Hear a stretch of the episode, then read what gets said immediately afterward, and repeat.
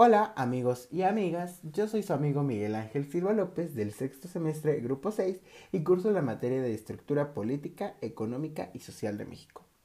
Y sean todos ustedes bienvenidos a esta sección favorita Miguel Opina.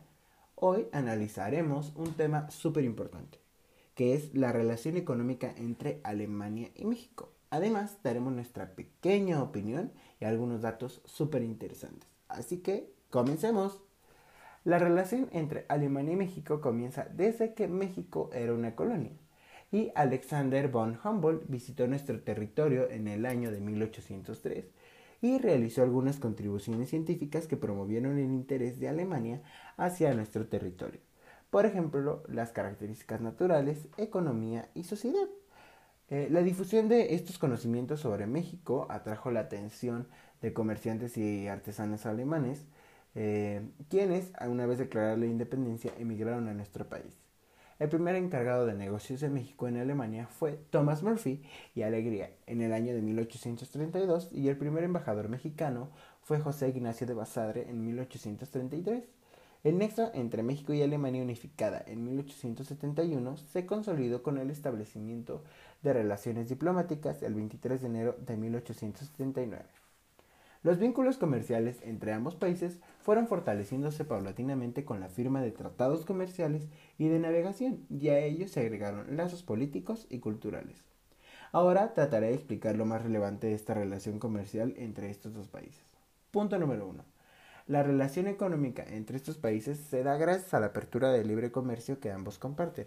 Sin esta apertura no podríamos tener muchas de las cosas que Alemania exporta, ni ellos podrían tener muchas de las cosas que nosotros exportamos. Punto número 2. Para México, Alemania es el tercer socio inversionista más importante, así como lo escuchan. En cambio, México es el principal socio económico para Alemania en América Latina y el Caribe. Interesante, ¿no? Básicamente es un ganar-ganar. Como dato, eh, desde la entrada en vigor del Tratado de Libre Comercio entre la Unión Europea y México, con siglas TLC UEM en el año 2000 hasta 2015, el comercio entre ambos países creció hasta un 550%. Increíble, ¿no? Punto número 3. Muchos conocemos algunas de las siguientes empresas alemanas. Bayer, BMW, Boeing, Einhelmin, eh, Carl Sears, Daimler, Degussa, Hellicher, eh, Henkel, Horsch, Tippengrupp, eh, Robert Bosch, Siemens, Volkswagen, entre otras. Todas estas empresas cuentan con sucursales y plantas localizadas en México.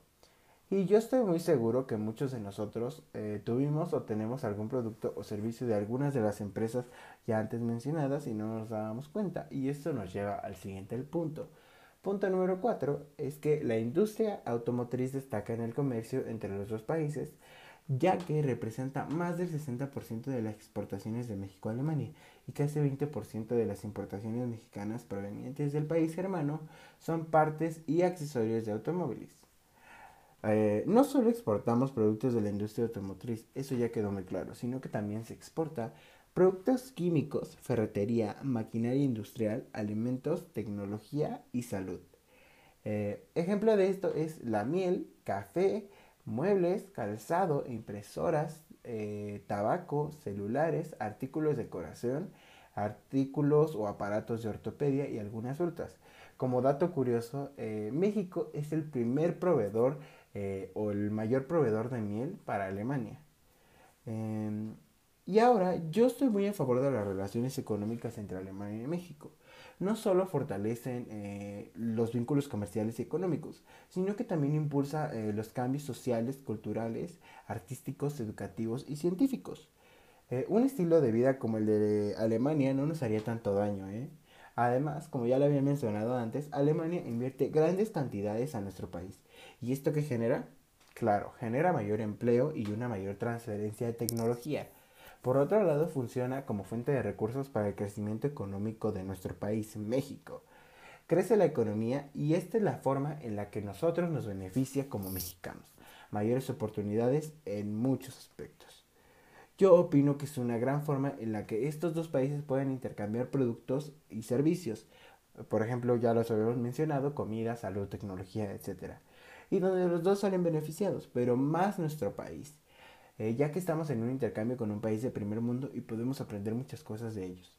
México igual podría ser un país de primer mundo, pero como ya se lo repetí, nos hace mucha falta aprender de ellos, de su cultura, de sus experiencias, de cómo son, de cómo trabajan. Amigos, se nos fue el tiempo súper rápido. Gracias por escucharme una vez más en esta sección favorita Miguel Opina. Yo soy su amigo Miguel Ángel Silva López y nos vemos hasta la próxima. Chao, chao.